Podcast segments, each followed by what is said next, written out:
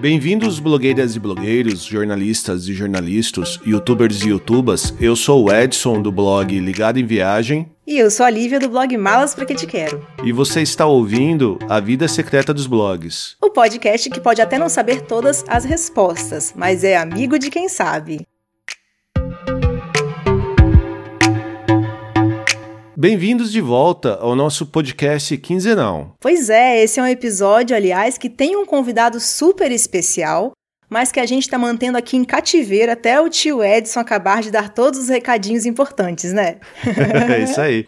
É que primeiro eu preciso lembrar quem está nos ouvindo do quanto é importante que todos nos sigam nos seus apps de podcasts preferidos, para isso, basta procurar por A Vida Secreta dos Blogs em qualquer agregador de podcasts do Android ou iOS, incluindo Spotify e Deezer e até no YouTube. Em seguida, é só se inscrever para ter acesso a todos os nossos episódios e nos ajudar a manter o podcast, indicando para os seus amigos. Pois é, gente, vamos lá fazer uma pirâmide do bem. Não existe blogueiro que não conheça pelo menos, uh, sei lá, uns dois, três, 45 outros blogueiros, né? Então indica a gente aí para os amigos, se não for pelo conteúdo, que seja pelos filtros do Instagram. Verdade, esse aqui é, é, um ponto que vale repetir, né, Lívia? Isso. A gente agora tem filtros novos lá no Instagram, filtros exclusivos do nosso perfil. Quem não viu tá perdendo a oportunidade de se expressar de maneira ainda mais completa. É, aliás, caberia aqui uma frase de um dos nossos filtros, que é a seguinte: me escuta que eu sou influência, tá, gente? Então escuta a gente. Para ter acesso aos filtros é só ir no nosso perfil no Insta e acessar os nossos destaques, né? Aliás, o nosso destaque, né, de filtros, ou selecionar a aba dedicada a eles, que fica bem ali no meio entre as abas de foto e a de marcações. E a gente aproveita para sugerir a quem usar um de nossos filtros que marque o nosso perfil, porque daí a gente reposta. Isso mesmo, beijo, me marca. Ah, acho que agora chegamos então no momento de liberar o nosso convidado do cativeiro, Lívia. Isso. Esse convidado que está falando com a gente direto da Irlanda, ele chegou por lá quando era tudo mato, sabe? Mais ou menos ali pela época que estavam construindo o Titanic, sabe? Então, bem-vindo, Edu. Olá, pessoal, tudo bom com vocês? Opa, Olá. tudo ótimo. Aqui tá frio, hein? Aqui também. Frio e chuvoso, né? Eu tô embaixo do cobertor, literalmente, mas é porque meu estúdio é um cobertor, tá? Então esse é outro assunto.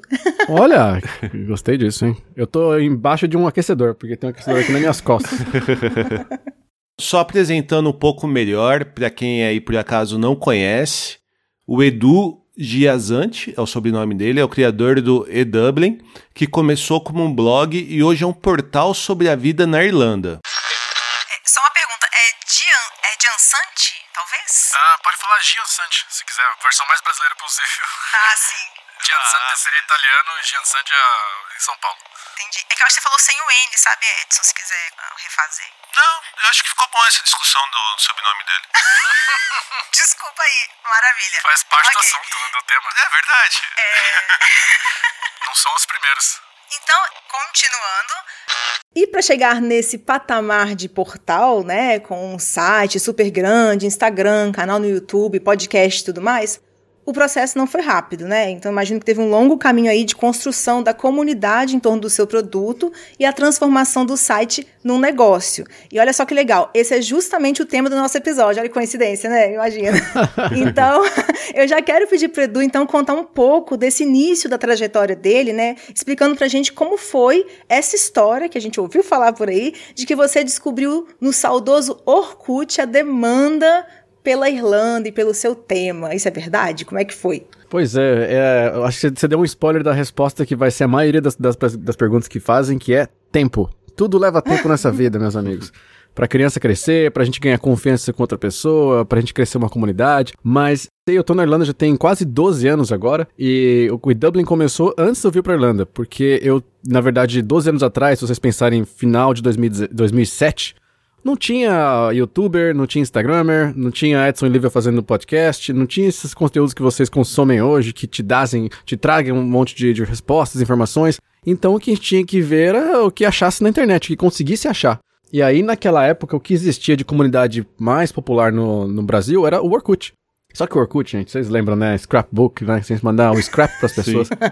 não dá para confiar. Não tinha, não tinha uma maturidade ainda na internet brasileira quem dirá, né, de você confiar em algum assunto sobre a Irlanda.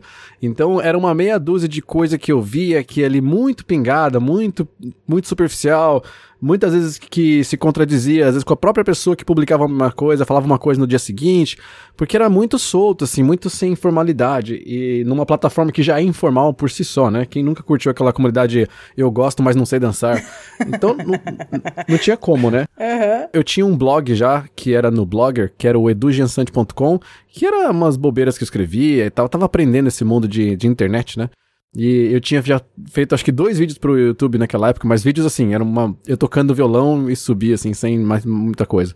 E aí eu pensei, por que não fazer um blog e a, toda, essa, toda essa informação que eu encontrar, que eu tiver que traduzir, que eu tiver que, enfim, por minha própria experiência, como é que tá sendo essa pré, né, preparação da minha viagem, por que não colocar isso num blog, né? E chamar isso de Dublin eletrônico. E aí, Dublin eletrônico pode ser e-Dublin. E aí virou. Aí começou tudo, na verdade. Então foi realmente lá dos primórdios de Orkut que me deu essa, essa ideia de talvez a partir daí começar um blog falando sobre o que, que eu estou experimentando e que eu estou aprendendo sobre ir para a Irlanda. Então você não tinha ido ainda, ou você tinha já o planos de ir para Dublin, Edu? Não, eu não tinha saído do Brasil. Na verdade, começou com eu precisando aprender inglês, né? Eu tava trabalhando numa, numa empresa. Pode falar o nome de empresa? Pode, que, que nem a Globo, não. Ih, já falei da Globo, pode falar. eu trabalhava, eu trabalhei na Intel durante dois anos e inglês era necessário lá e eu não falava nada de inglês. Então o que eu fazia era anotar umas frases que eu ouvia as pessoas falando num caderno e aí eu falava nas reuniões essas frases, porque a reunião era por telefone na época, era com várias é, localidades no mundo. E aí eu falava algumas frases soltas, eu não tinha certeza do que estava acontecendo, mas como a América Latina eh, era, não tinha relevância nenhuma pra Intel naquela época, eles ficavam meio assim, ah, beleza, tá bom. E passava. então meio que empurrei assim um pouco. E aí depois eu fui trabalhar numa agência de publicidade para trabalhar com a Intel também, mas com a Mastercard. E aí já tinham campanhas internacionais e tal. E aí nessa hora o inglês foi assim, realmente um, uma barreira. Eu não sabia falar, não tinha como eu, eu prossegui, não tinha como eu conseguir continuar meu trabalho mesmo. Eu falei, ó, eu vou sair, vou aprender inglês e sei lá, não sei se eu volto, mas mesmo assim eu vou, eu preciso do inglês logo, então vou pensar em sair do Brasil e ver algum lugar que dá para ir. Nessa que surgiu o, o EW, então foi nessa pesquisa, nessa busca por algum lugar que eu comecei a detalhar isso e escrever isso como se fosse um diário de bordo mesmo, né? Lucas Silva Silva, assim, no mundo da lua.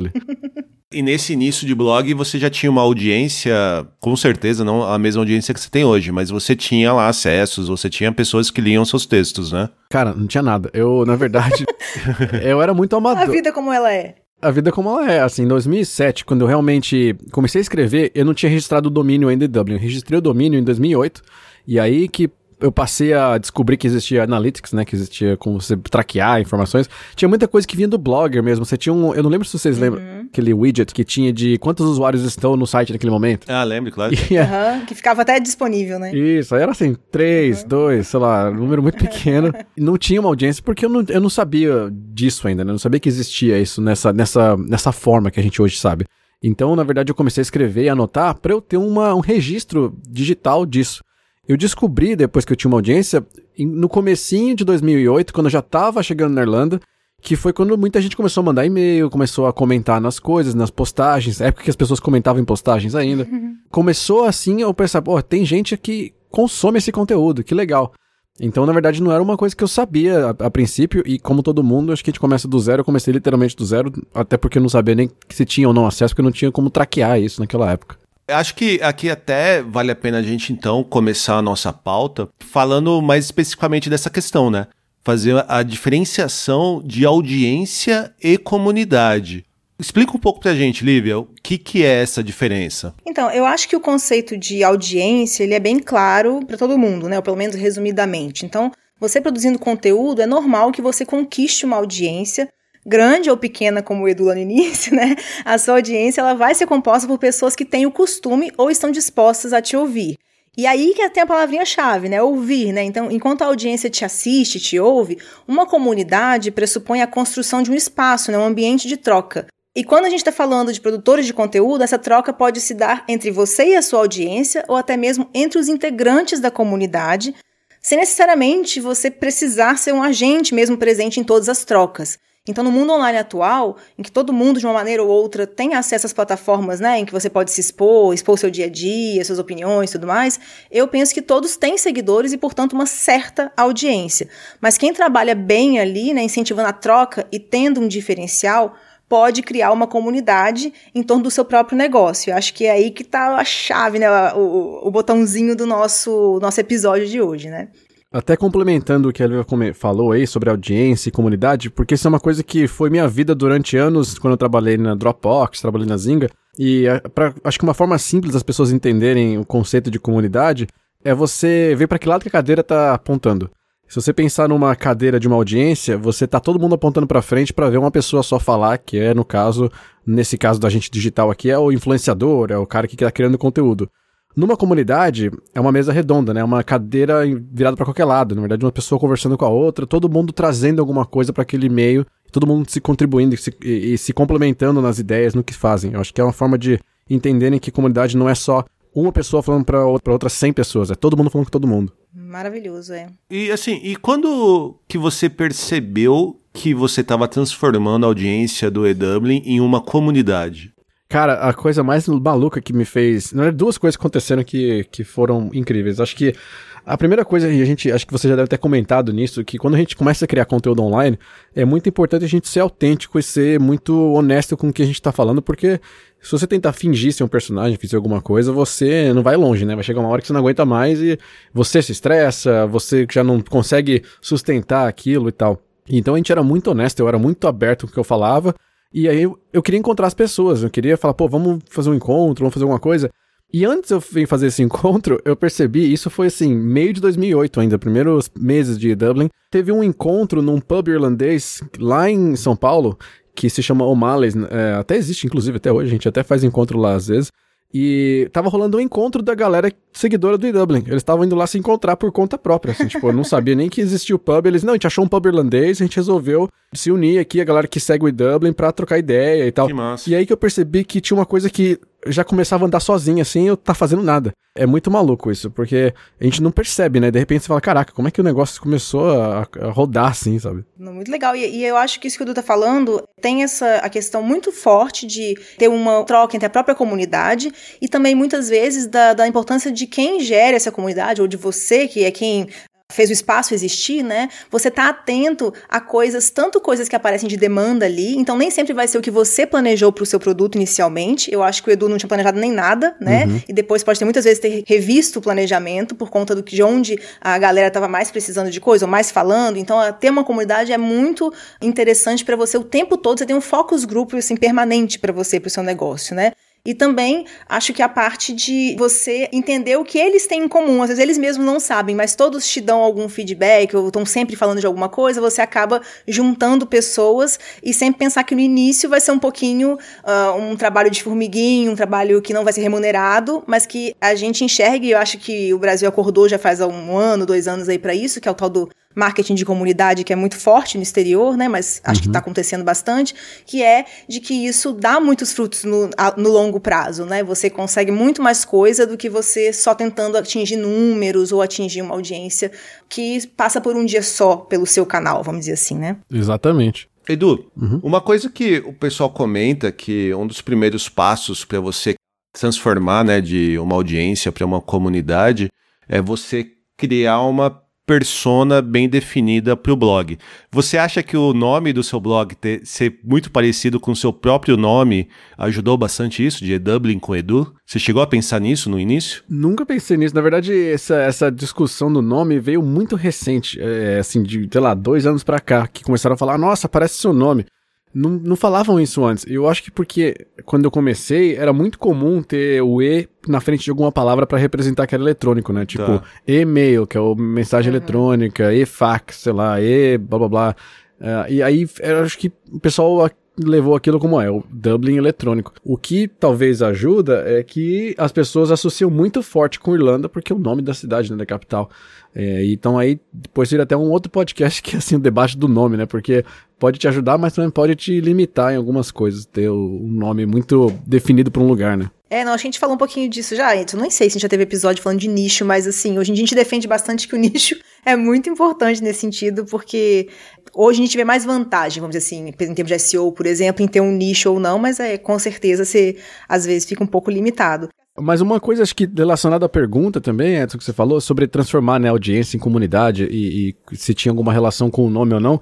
Eu acho que uma das grandes surpresas para mim, e foi acho que uma coisa que a Lívia comentou também, é que quando passa a ser uma comunidade, as pessoas criarem essa e fomentarem discussões entre elas e participarem entre elas e terem uma quase que uma cultura, né, de como que as coisas acontecem, uma etiqueta, o negócio meio que anda sozinho. Então, é quase que. Eh, você, claro, tem várias coisas que você pode fazer que vão ajudar a fomentar uma comunidade, mas ela basicamente anda sozinha, ela, ela se cria sozinha. É, tanto que quantas vezes a gente não viu falar de vários é, tipos de produtos que ganharam uma outra função que nem foi a inicial, por exemplo, o WhatsApp, né? Quantas pessoas que usam o WhatsApp como uma ferramenta de comercializar coisas, de divulgar trabalho, de passar mensagem, e hoje em dia o WhatsApp, claro, hoje em dia eu digo, nos últimos um ano e meio, ele percebeu isso e transformou, né, em um WhatsApp for Business, que é o WhatsApp para negócios e tal. Mas foi assim, atendendo uma demanda que eles não criaram inicialmente. A, a demanda inicial era um, um messenger, né? Era um comunicador.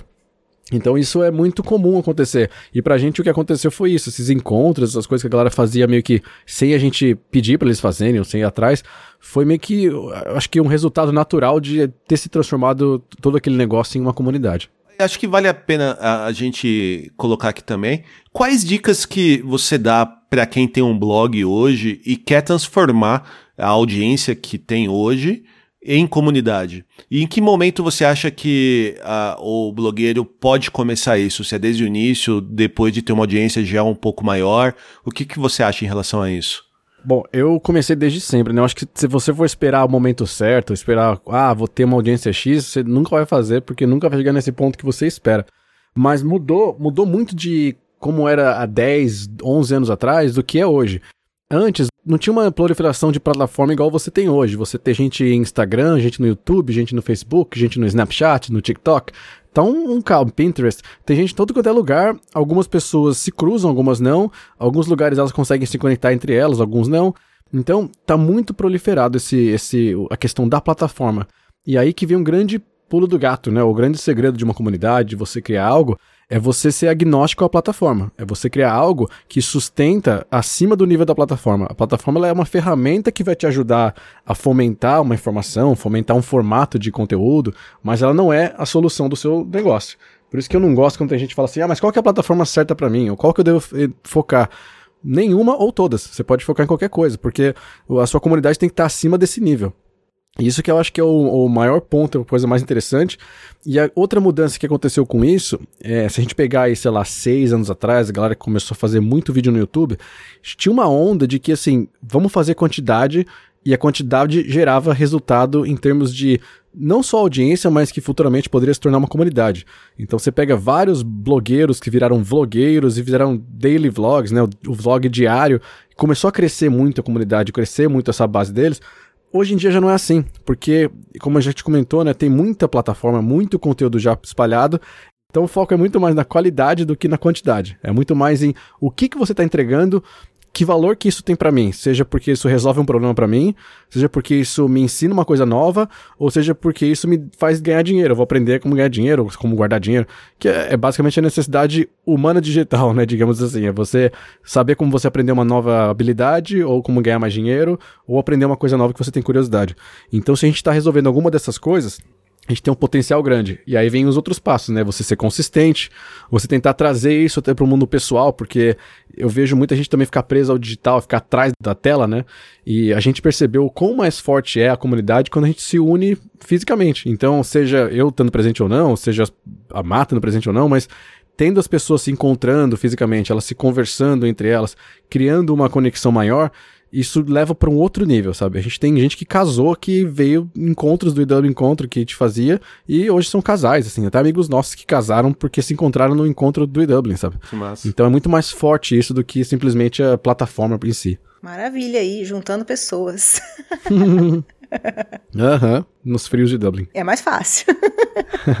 Um ponto que você comentou que eu acho bastante importante, que isso independe do nicho do blog, é essa questão de você identificar qual que é o valor gerado, né? Qual que é o valor que de quem está participando, consumindo aquele conteúdo vai receber. Exatamente. Acho que isso é, é algo que às vezes no dia a dia a gente acaba esquecendo, criando conteúdo de uma maneira automática e esquecendo muitas vezes que a gente tem que pensar muito nisso, né?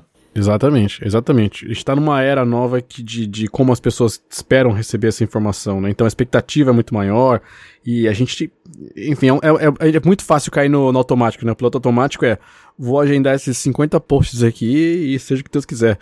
E mudou a forma com que as pessoas esperam esse conteúdo porque já tem muita coisa na internet. Uma vez criada essa comunidade, a partir do momento que você percebeu que você tinha essa comunidade criada em volta do, do seu site, do seu produto, uhum Quais seriam as dicas, então, para você manter, crescer e desenvolver essa comunidade? É, é, o que eu comentei. Eu acho que o importante é você sempre, é você sempre entregar esse valor.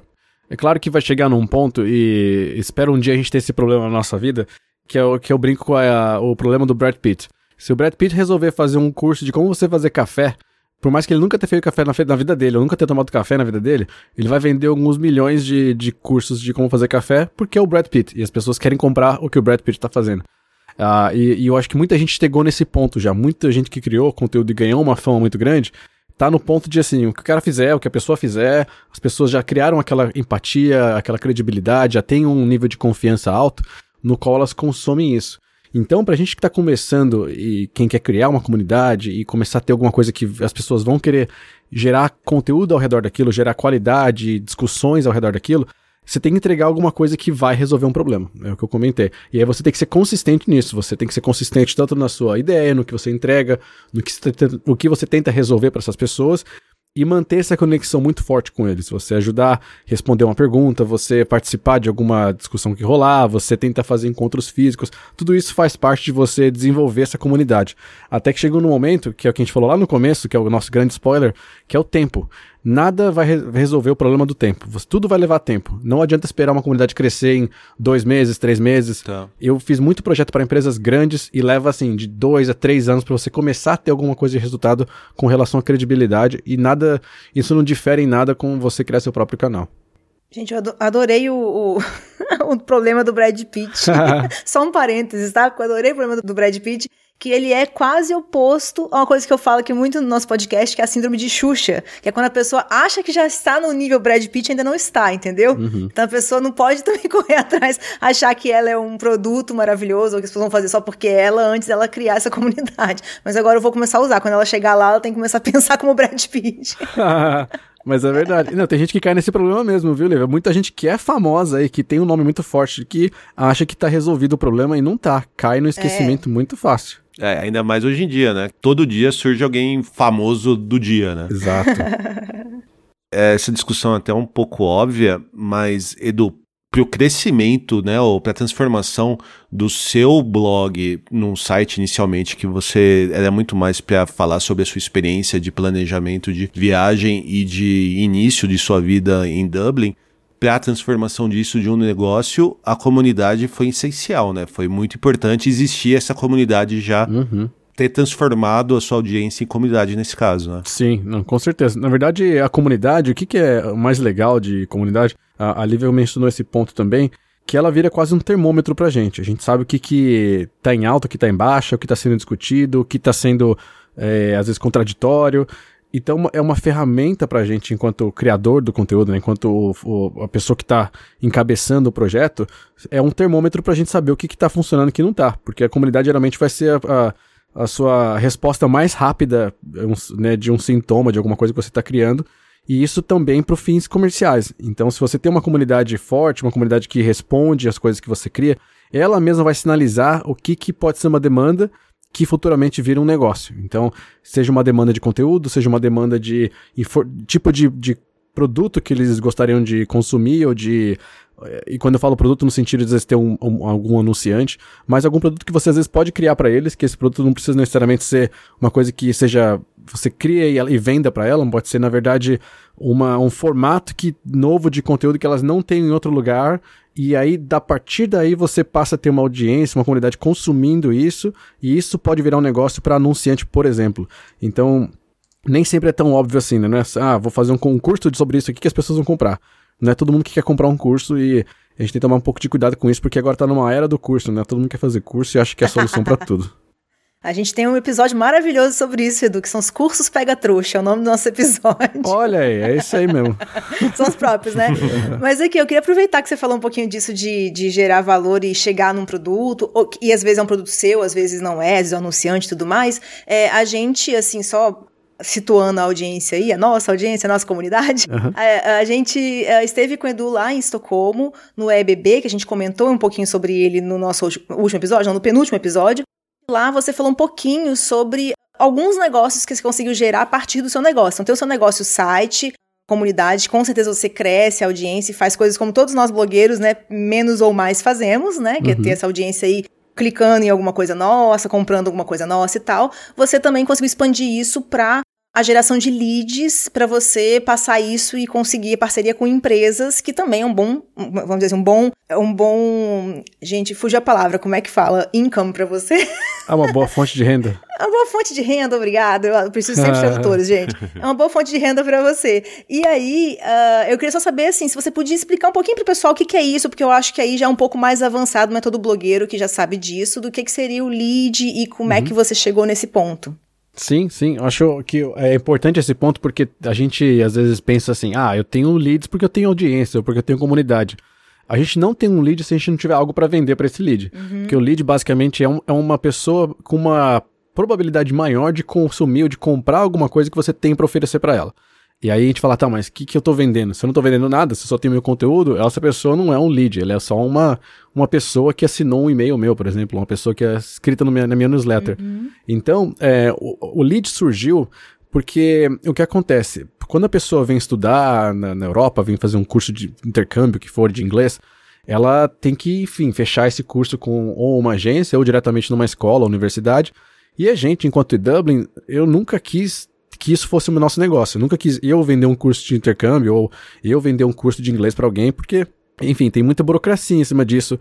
É, não é um modelo de negócio que eu acredito que que funcionaria para mim não é o que eu buscava, porque eu não queria ser estar preso a criar conteúdo só para quem quer vir estudar inglês e tal. E eu achei que isso, enfim, seria um limitador por vários motivos e não quis me envolver com isso.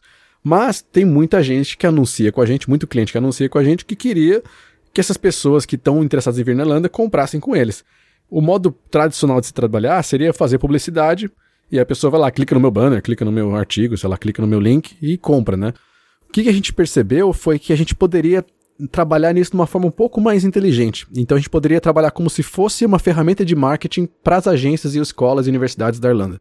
Ao invés deles simplesmente comprarem um anúncio publicitário com a gente, eles comprariam uma pessoa muito próxima a fazer uma compra de curso com eles com isso eu consigo cobrar mais dele. Em vez de cobrar um valor mais baixo para uma propaganda que eu não sei qual é o resultado, eu poderia fazer uma venda de uma coisa muito mais próxima de, que, de dar retorno para eles, e com isso eu posso cobrar mais e entender mais o perfil dessa pessoa que está vindo. Então, basicamente, a geração de lead e nutrição de lead, que é um modelo de negócio que a gente tem muito forte hoje, veio a partir daí. É a gente começar a gerar essa demanda para as pessoas que querem vir estudar, eu trabalhar em cima dessa demanda, eu trabalhar em cima dessa pessoa, deixá-la pronta, né? Que a gente fala esquentar esse lead, deixar ele preparado para fazer uma compra em si, e aí passar esse lead para as escolas, para as agências. Qual que é a grande vantagem que eu tenho em cima disso, em vez de o Edu ou o Edublin fazer uma venda? Se eu fosse fazer uma venda e tivesse que contratar 10 vendedores, eu teria uma equipe de 10 vendedores. Hoje eu trabalho com mais ou menos 25 agências, então eu tenho uma equipe de, se cada agência tiver 10 vendedores, eu tenho uma equipe de 250 vendedores porque eu estou basicamente trabalhando com a demanda para essas 25 agências. Uhum. Então é muito mais interessante para mim e muito mais interessante para eles, porque todo mundo ganha com isso. Eles pagam muito menos por uma campanha que eles trabalham junto com a gente para gerar um lead para eles, e a gente tem uma equipe de vendas, basicamente, né, indiretamente, uma equipe de vendas muito maior, que pode oferecer muito mais opções do que se eu tivesse que eu trabalhar em cima disso também.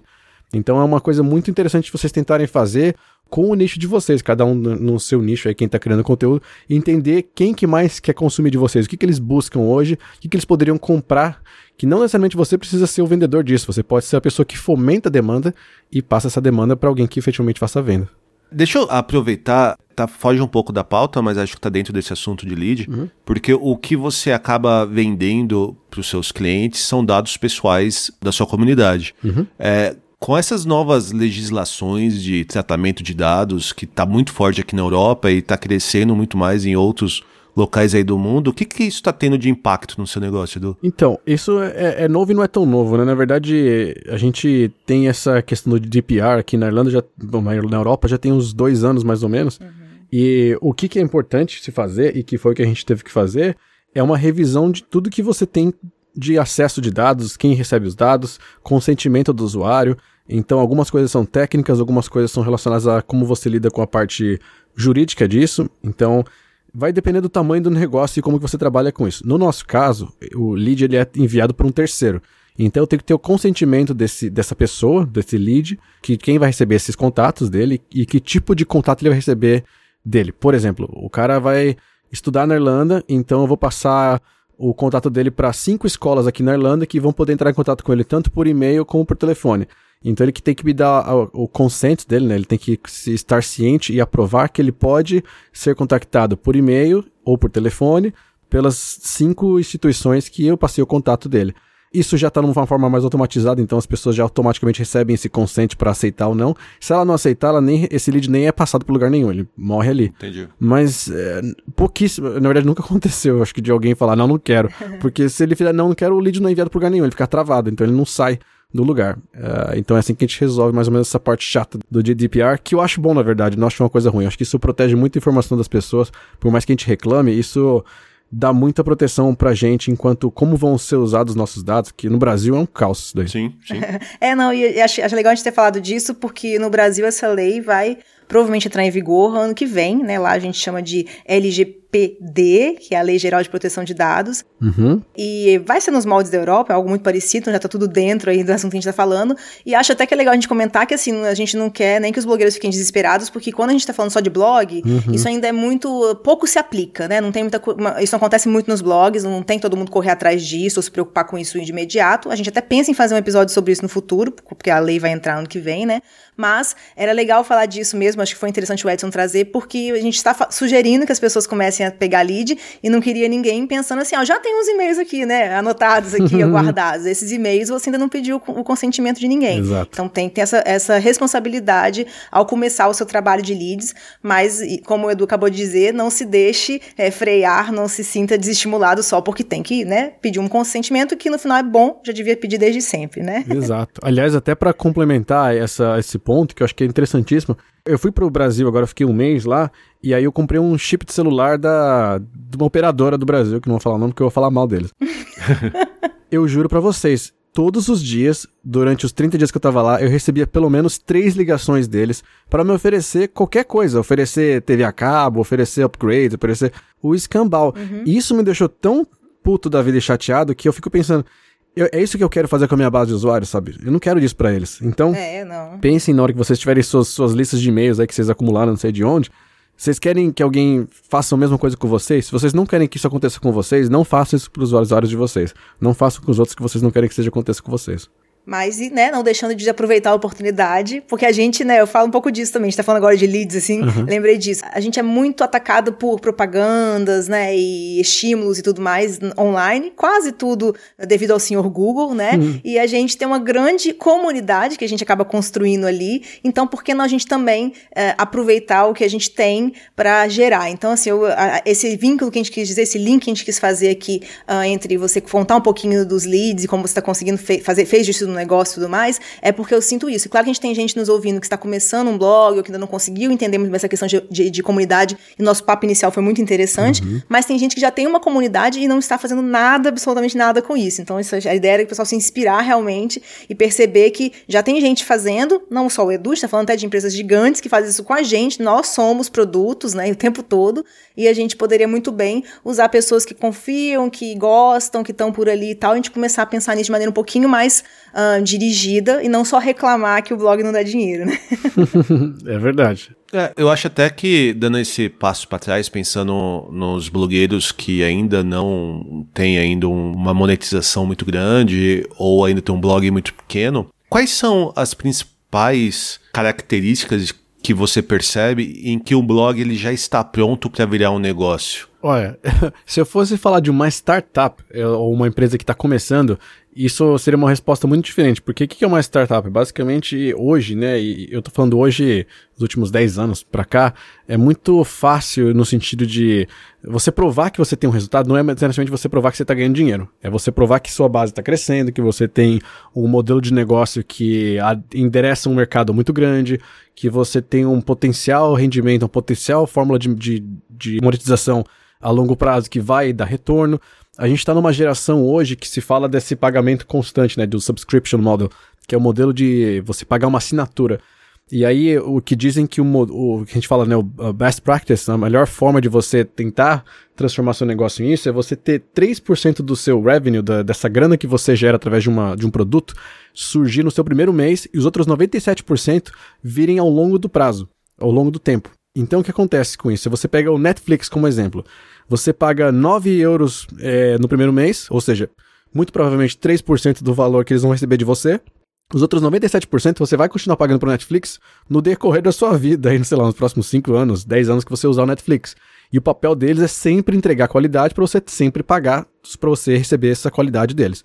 Então, se a gente pensar hoje, quando que eu vou estar tá pronto enquanto blog, eu vou até emendar isso com uma dica aí depois, que é o seguinte: a que momento você percebe que você tem consegue resolver um problema para alguém? Esse problema que você recebe para alguém é recorrente, você consegue fazer isso com constância, você consegue cobrar um valor constante e começar a trabalhar em cima disso para gerar uma renda constante, ou é um problema que você resolve uma vez só e acabou? Tipo, preciso achar vestido pro meu casamento. Eu espero que vocês não precisem comprar vestido pro casamento todo mês, mas uma vez só e casou, casou. Mas você provavelmente vai ter várias noivas. Então você tem às vezes um modelo que você usa um mesmo vestido. Tô chutando aqui, tá um exemplo, mas um mesmo vestido que pode ser usado um modelo para vários casamentos. Então, na verdade, o modelo, o ponto certo para você, o momento que você tá certo para sair, é o momento que você descobriu que você tem algum produto que vale dinheiro, não só vale, uh, enfim, um conteúdo novo, né? Porque conteúdo você acha, você consegue criar, mas a que momento você transforma isso em, em valor que as pessoas vão pagar por isso? E aí você trabalhar em cima disso e aí vem meu outro ponto que eu queria falar, que é uma dica de. que é uma inspiração aí de um livro que eu, que eu li tem uns bons anos já, mas é do Adam Grant, que chama Originals. Como que os uh, originais, né? Como que os não conformistas mudam o mundo. E ele fala sobre justamente você questionar padrões, de você trabalhar em várias ideias, mas acho que o ponto principal que mais me pegou nesse livro, que eu acho que vai a, a, até fazer sentido para nós três aqui, é que a gente tem que fazer sempre um, um, ter um controle e se proteger muito financeiramente. Essa proteção financeira que eu falo é o seguinte: é a gente não se jogar 100%, fazer o all-in num projeto que a gente acredita. Por mais que a gente acredite num projeto, você tem que sempre ter uma proteção financeira. E por que que eu falo isso? Se você hoje, vamos dar um exemplo aqui, vocês acreditam muito no podcast, vocês acham que o podcast, meu, tem tudo para bombar, e o futuro hoje é a mídia de áudio longo, é, de conteúdo longo, então o podcast tem muito potencial para bombar, Aí vocês falam, não, vamos fazer o seguinte, eu vou vender aqui tudo que eu tenho, eu vou largar meu trabalho, eu vou sair de tudo para a gente investir nesse negócio, como se fosse uma startup. O potencial disso dar errado é muito maior do que se vocês tivessem mantido o podcast de vocês enquanto vocês têm um trabalho das 9 às 5, porque você tem uma proteção financeira que te, te dá uma, uma flexibilidade, uma, uma liberdade de você não se estressar com o seu podcast hoje e você saber que você pode pensar duas vezes se você tiver uma coisa que você não quer fazer. Se você dependesse financeiramente do seu podcast porque você largou tudo, uma que você vai causar um estresse para você emocional, que você vai ter que pagar as contas, você tem filhos, tem tem gente que você tem que, enfim, bocas para alimentar e alguém tem que pagar o aluguel, então você começa a entrar num nível de estresse emocional maior. Com isso, você vai perder qualidade e você vai começar a aceitar fazer coisas que você não necessariamente queria fazer.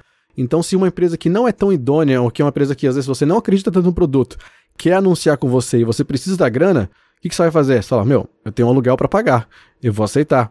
E aí você perdeu aquele seu ponto que você queria lá no início ter feito, que é você ter uma autenticidade, você ser uma pessoa que o que você quer passar de mensagem, você quer que as pessoas tomem aquilo como uma verdade, porque você, enfim, não está querendo enganar ninguém. E aí se você abrir mão de alguma coisa por conta de questões financeiras, o que for, ou por uma situação que está num estresse emocional, você desanda o seu negócio. Então acho que a dica é esteja pronto para quando você quer fazer, não precisa largar seu trabalho porque você quer fazer o seu blog decolar.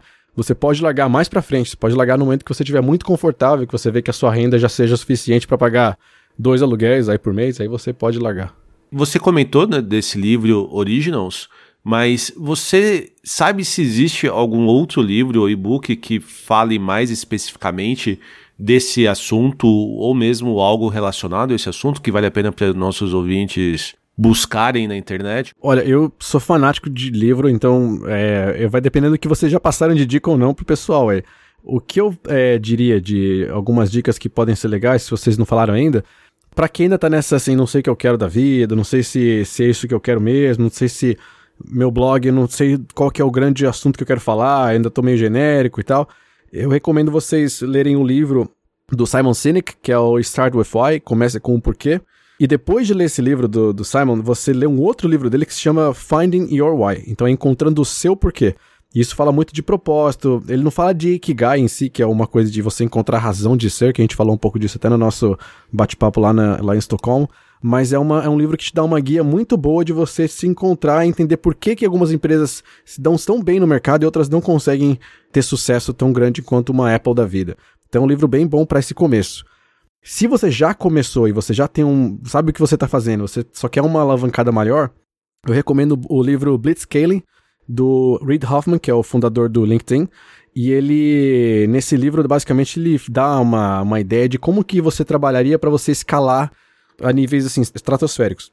É uma ideia muito legal que ele debate no livro, que ele, enfim, enquanto fundador do LinkedIn, e, e ele foi participante também, foi board member e participou ativamente do PayPal também, ele fala justamente desse ponto, de como que eles, sabe, chegaram de uma ideia, um produto que eles estavam validando para escalar a nível estratosférico. E aí ele dá muita ideia muito legal que você pode usar como insights para você crescer o seu produto, que é o seu blog. Muito legal, adorei as dicas aí. E eu quero aproveitar, gente, aliás, antes de terminar, porque já falamos dicas de livro e tudo mais, estamos chegando ao fim. Eu quero aproveitar aqui para esse momento que a gente tem um convidado, porque não é sempre que a gente tem um convidado. Uhum. Então eu queria contar uma piadinha, tá? Que tem a ver com esse assunto de comunidade, que o Edson, ele, ele nem sempre ri das minhas piadas, sabe, Edu? Então quero usar você para ter um pessoal que para rir das minhas piadas. Então tudo bem que são sem graças, tá? Minhas piadas, mas eu acho que o mínimo que um co-host tipo Edson tinha que fazer era rir, mas tudo bem. Justo. É, então se prepara aí que tá no contrato de participação que você tem que rir da piada, tá, gente? Então, pergunta para vocês, gente: por que o especialista em marketing terminou com a namorada? Puta, por que, que o especialista em marketing terminou com a namorada? Pois é, algo muito sério estava acontecendo. por... Dou-lhe uma, dou-lhe duas. por quê? Não sei. Ela não bateu a meta. Por que, Lívia? Falta de engajamento. Ah! ah Badum-se! Caraca, foi boa. Foi boa. Muito obrigada, muito gente. Boa. Muito obrigada. Consegui inserir minha piada. Nem sempre eu consigo. Eu tenho que cortar, às vezes, do, da edição, porque o Edson não riu, entendeu? Tem que pôr uma risada igual do Chaves. Tem aquela risadinha de fundo. Sabe o que tinha no Chaves? É, exato, eu pensei já. Você tem que contratar umas pessoas ou pô, colocar as do Friends, né? Olha que injusta isso, cara.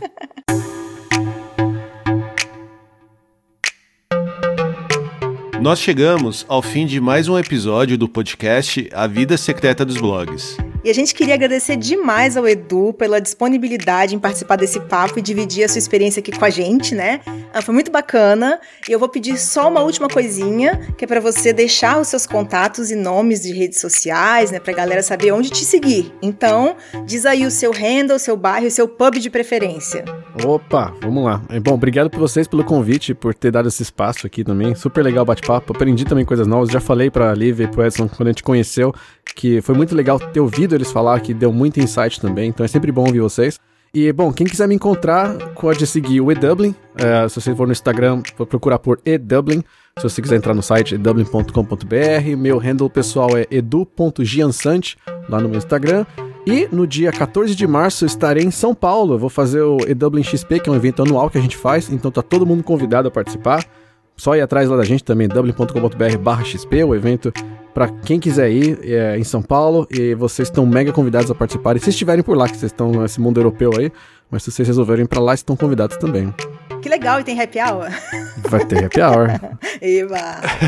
Maravilha. Então, ó, lembrando que todas as redes do Edu vão estar tá lá no nosso post, lá no site, no post desse episódio, junto com os links úteis que a gente comentou, também os nomes dos livros que o Edu indicou e que pode ajudar a gente a avançar nessas ideias que a gente discutiu aqui. E como já é de praxe, né? Vamos pedir que quem está nos ouvindo mande feedback sobre o assunto que a gente trouxe hoje, pois a gente tem bastante, né, pauta futura pensando nesse tipo de assunto, essa temática de blog como negócio. Mas quanto mais gente né, interessada no assunto a gente souber que existe, mais a gente pode priorizar essas pautas, tá? Para dar esse feedback ou participar do nosso papo com dúvidas e sugestões de outros assuntos, basta mandar uma mensagem para a gente através do Twitter, Instagram, Facebook ou nosso e-mail pergunte arroba vidasecretadosblogs.com.br. E compartilhe esse episódio com todo mundo da sua comunidade, porque eu quero ver quem tá bem de comunidade aí, né, gente? um abraço e até a próxima. Tchau, tchau. Beijo, pessoal.